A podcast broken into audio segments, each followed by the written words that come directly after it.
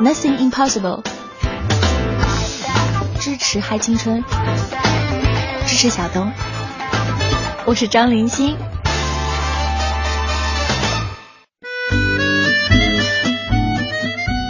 各位亲，这里是正在播出的《嗨青春》，我依然还是小东小东东。那在今天的节目当中，我们依旧请到的是曾经的金牌词作人、音乐人、电商领域的从业者，到如今的互联网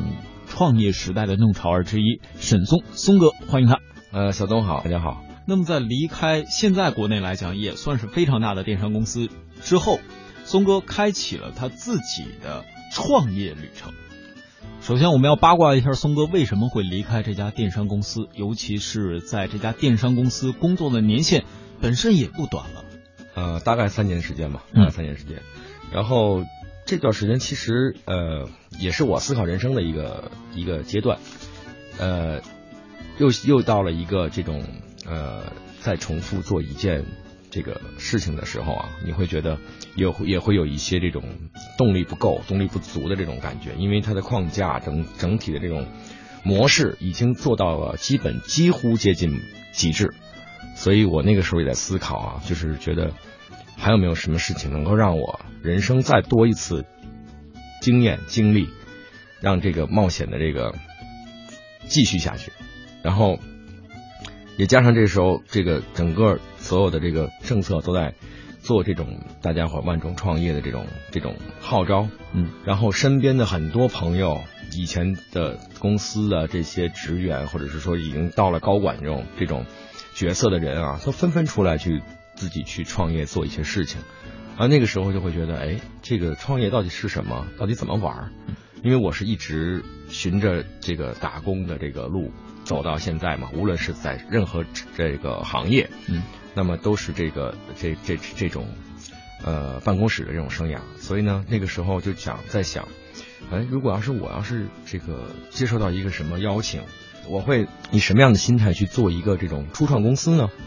这只是一个话，这个一个问号啊。然后话音未落，这个就真的有这么一个人，那也是好朋友啊。那个那个之前我们在这个。新宝源一起合作影视植入的珍妮嘛，嗯，那个时候就跟我讲，就说，哎，说出来聊一聊。我说好啊，就是因为那个时候好很久很久没见嘛，然后聊到聊到就是说，他我说你在做什么？他告诉说我我我准备要出来创业了。然后那个时候就跟我内心的那个就叮了一下，碰撞了一下。我说嗯，我说创业了。我说你都做什么？关于这段经历，沈爷，我先打断一下，嗯，咱们先来听听珍妮曾经是怎么说的。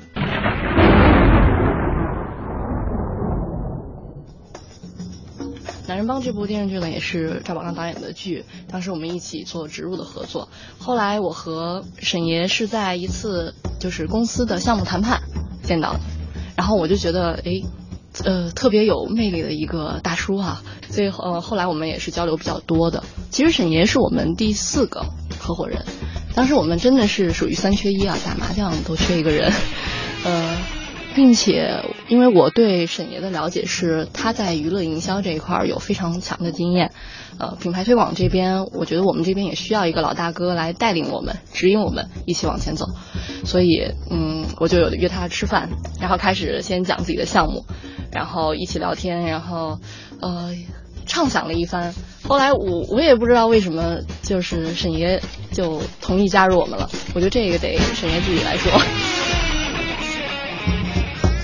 然后现在沈爷已经和最早时候的玻璃心不一样，他现在是钢化玻璃。从生活的角度，那生活角度到具体是什么？因为现在我们工作就是生活。你看见他的第一印象？很感性。工作当中的沈爷是什么样子？嗯，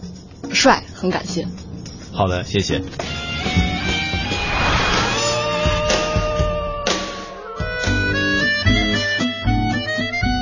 沈爷。听到了珍妮的这段评价，我忽然觉得你应该是某某星星玻璃的第五代。没有没有没有，这个这这应该是来自好朋友之间的互相恭维了。呃，这个可能还不真不是靠脸吃饭的人。那会儿 你看到，应该当时是初创业的珍妮哈，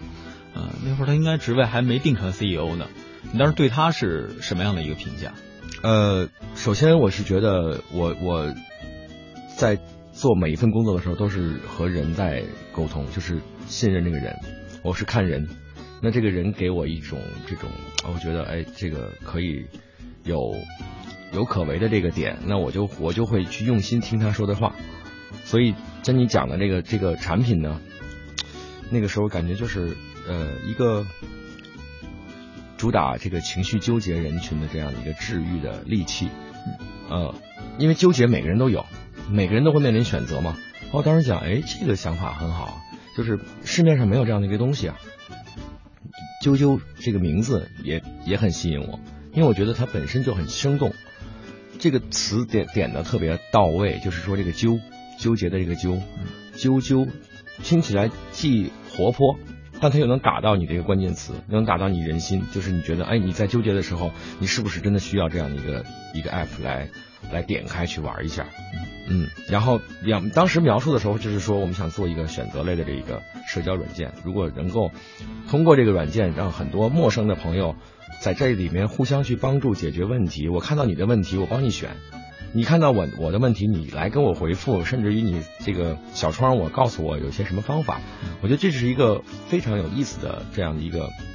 软件的这么一个功能，而且我觉得现在很多软件都是那种大家强调都是。同城约，大家伙好像都在都在这个一想到社交啊，一想到交友，都好像都是觉得好像是那种，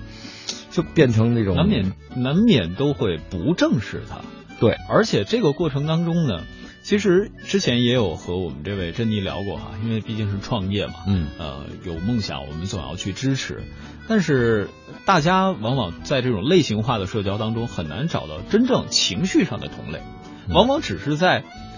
受到很多浮躁情绪的影响下，才找到那个同类，而很少有人会关注到，比如一些呃所谓的加引号的文化层面的东西，和一些真正是属于自己应该最底层去构想的知识层面的东西。我觉得这是我第一次和珍妮，我从她身上获取到的知识。嗯嗯，对，因为我觉得珍妮是一个这个小小的弱女生。但是他脑子里有很多很多的，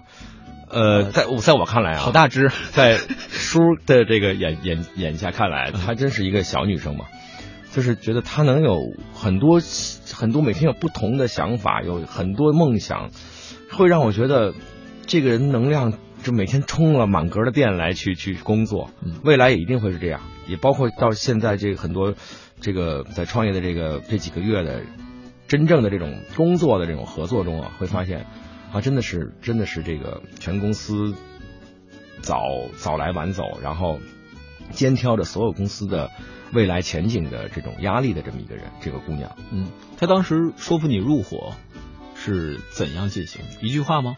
啊，对，来呀，是麻将三缺一速到，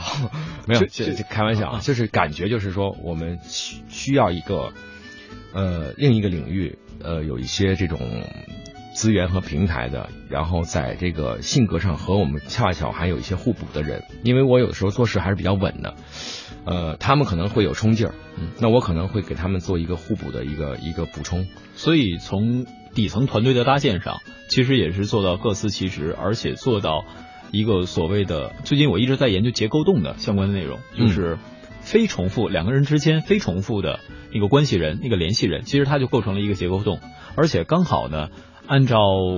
对于珍妮她之前做客过我们节目的一些了解，和你现在做客我们节目之后的这些分享，我觉得你刚好你们两个中间是形成了这个所谓结构洞的一个概念。嗯，然后呢，在这个过程当中，你有没有思考过自己在这创业的四人团队当中，主要负责哪些层面？自己个人的未来发展是什么样？甚至于会涉及到。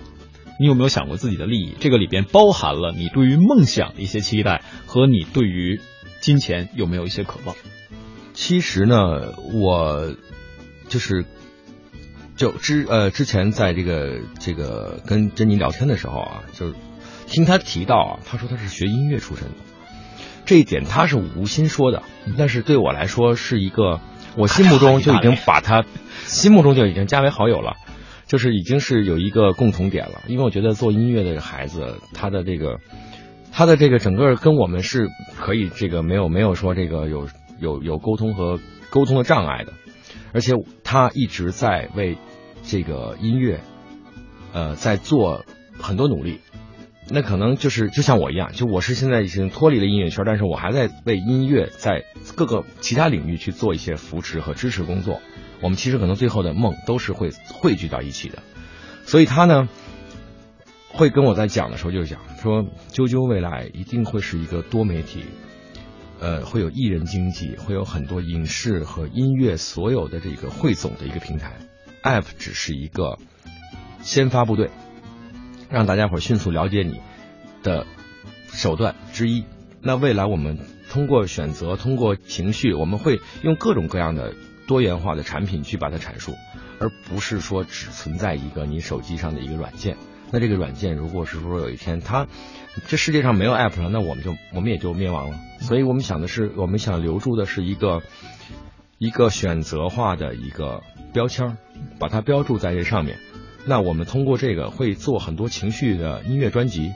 会签很多有不同状态和甚至于不同风格情绪的这种歌手。未来可能还会有一些演员的进入，就是我们是希望，我们既然都有这个呃娱乐的这个血液在流淌，那我们未来有一天一定会让它生根发芽。现在可能我们是只是一个框架搭建，但是这个梦一定会在未来两年之内实现。所以。其实按照沈爷说的，啾啾好像是一个种子，对，它营造的是不单是类型化的社交，而是纠集类型化的人群，对，让大家在这个人群当中找到属于自己的社群，并且在找到属于自己这个人群当中进行下一步你个人的发展，好比说。我们比较喜欢在服装上纠结的人，未来可不可以拍摄属于自己的这种情景剧？然后呢，对于喜欢同样民谣类的音乐，是喜欢那种偏忧伤的，还是比较喜欢偏励志的？甚至都可以形成自己的小的 team，不见得大家都要跳出自己本身的行业进行创业，而是让自己的零碎的时间得到最大化的利用。所以这款软件可能。包括上一次珍妮在我们节目当中聊的时候，我都会以为他只是为了做社交而去做 app。嗯，现在我好像明白了，这种它的底层架构其实是为了让大家更好的找到属于你自己的生活方式。对，所以这个可以说通过这样的一个创业，仿佛让大家看到了你自己未来的发展，甚至于说未来的个人空间，嗯，到底应该在什么地方？呃，因为我觉得就是还是希望帮助所有的人去完成一个心愿。就比如说，之前有一位很著名的导演跟我们讲过，他说：“我把人生按年龄段划归成两个情绪表达。那三十五岁之前的人啊，全都是纠结，因为那个时候你年轻，然后你前面的选择有很多，你会纠结于我 A、B、C、D，我我要选哪个？那三十五岁以后是焦虑。”因为你已经选到你要选的了，然后你在你只是需要再坚持或怎么样能够让它继续发扬壮大，这个两个情绪是以三十五岁作为一个中间点，那我们实际上就想为所有三十五岁之前纠结的人群，纠结不是病啊，它不是一种是说你需要去挂号去看的一个什么东西，每个人都要面临选择，你今天可能穿一条红裤子还是绿裤子还是蓝裤子。哦，你要想一下今天什么场合？你其实每天都在转着，就是在选，只是你在有的时候觉得，哎呀，烦了，不想选了，我就先先去做别的事情。这个情况是会有的，所以那个时候，我觉得你需要用到的就是啾啾，啾啾它实际上就是帮你选，甚至于你无聊的时候，或者说你放空的时候，你看看别人在纠结什么。这世界上其实很好玩的，你会发现很多人他在纠结一顿饭要要要要要吃什么。也会说，我头发要染成什么样？我戴哪个美瞳好看？就这世上千奇百怪，你会忽然会发现，哦，原来大家伙都在每一个世界角落在纠结，很好玩，就会觉得通过它去看到别人的世界，它是一扇窗，它并不像是那种嗯以约为主的那样的这种软件，它的目的性太强了。我觉得那样的目的其实也会有不良的接踵而来，反应接踵而来，对。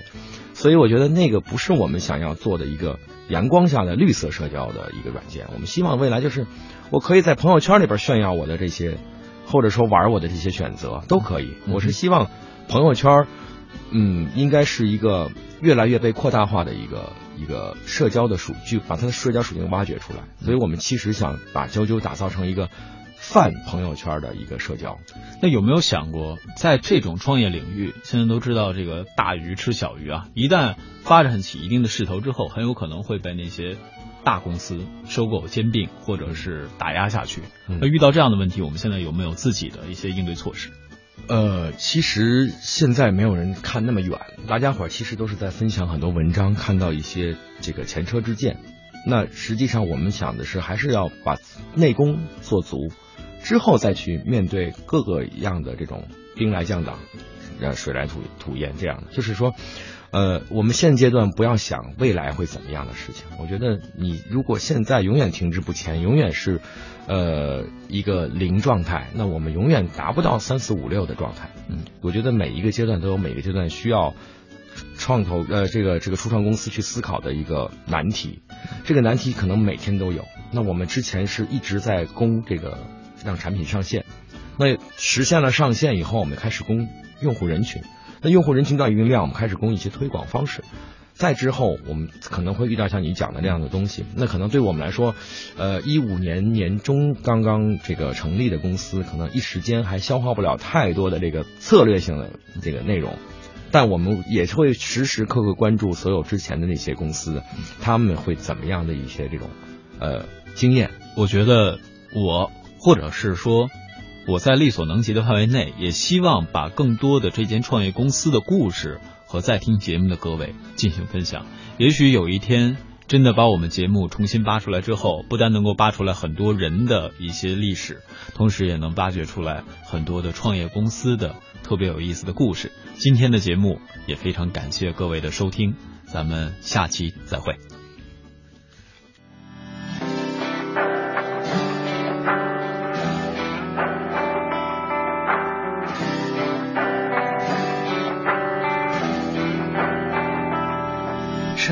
少时出发，背负所有的想法，涌入辉煌的城市，等待一颗种子发芽，不知疲倦的冬夏，奔跑在现实中长大，汗水没落下便蒸发，谁能浇灌我的花？多少脚步流连在天涯。多少眼泪随思念落下，多少梦在冷眼中沙哑。岁月无声催促着白发。